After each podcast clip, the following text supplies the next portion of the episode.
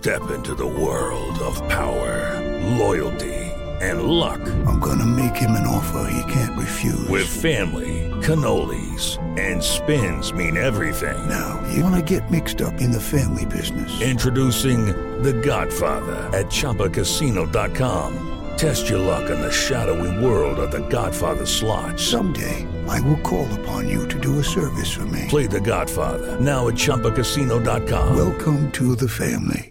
No purchase necessary. VGW Group. Void where prohibited by law. 18 plus. Terms and conditions apply.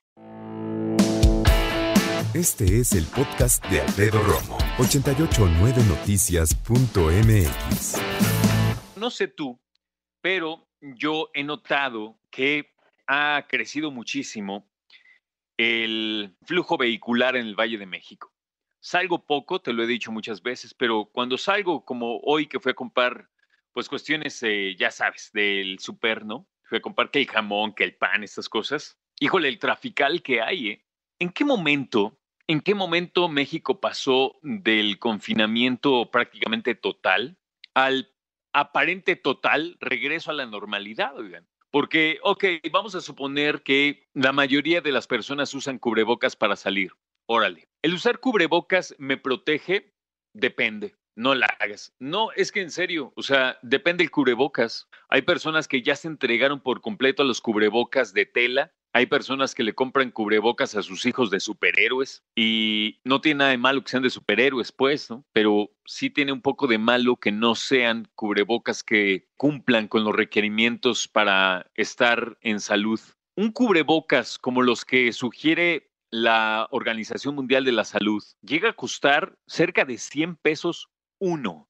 80 y ya dices, no, hombre, qué barato, qué oportunidad. Los KN95 se pueden encontrar, de hecho, en otros precios, pero no sé si en las calidades y en las normas que requieren de uso médico. Esto es bien importante, ¿eh? porque hay quienes, pues ya aprovechando, se pueden hacer cubrebocas con forma de este tipo de cubrebocas. O en lugar de ponerle KN95, le ponen KN93, KN104, KN75. Entonces, pues te confundes, ¿no?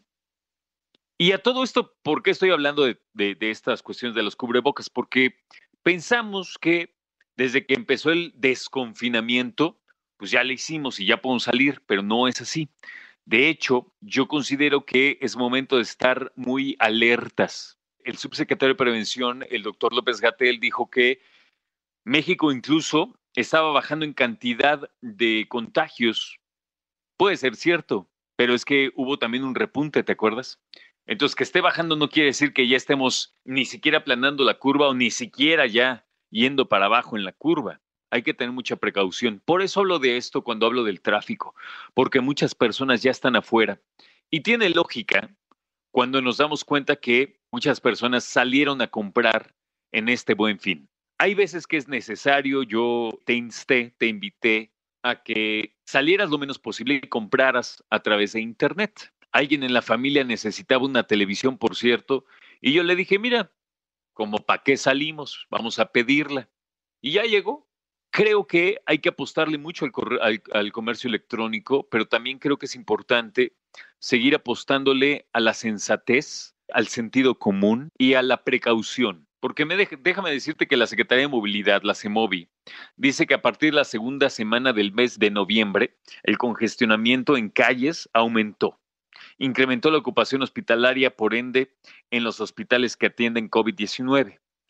En estos registros de la CEMOVI del gobierno local, dicen que este sábado 21 de noviembre pasado fue el día dentro del semáforo epidemiológico naranja con más congestión vehicular en la Ciudad de México. Se registró el 95% de los vehículos que había antes del confinamiento. O sea, estamos solamente a 5% de llegar al 100% de actividad normal en una ciudad de México que está en semáforo naranja con alerta, como dice la jefa de gobierno.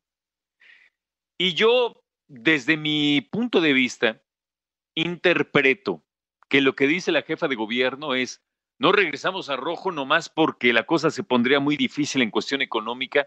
Ya está tremendo el hecho de pensar en cerrar negocios ahorita. No es buena idea, no queremos hacerlo. Pero entonces, el punto es, no salgamos. ¿sabes? No salgamos. Hay que decir que desde el 12 de marzo, antes de que iniciara la contingencia por pandemia, no se había registrado tanto tránsito. O sea, del 12 de marzo al 21 de noviembre, la cosa estuvo... Eh, no, no, no, olvídalo.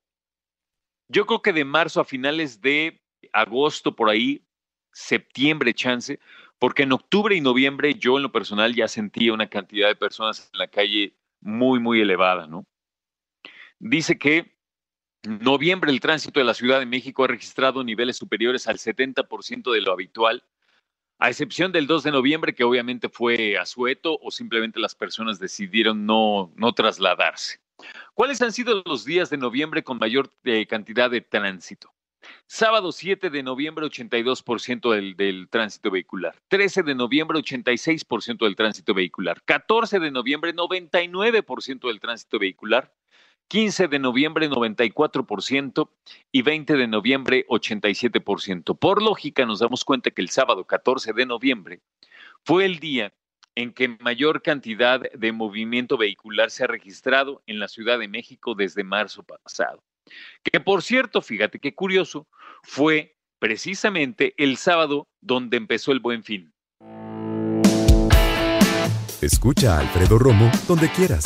Cuando quieras. El podcast de Alfredo Romo en 889noticias.mx.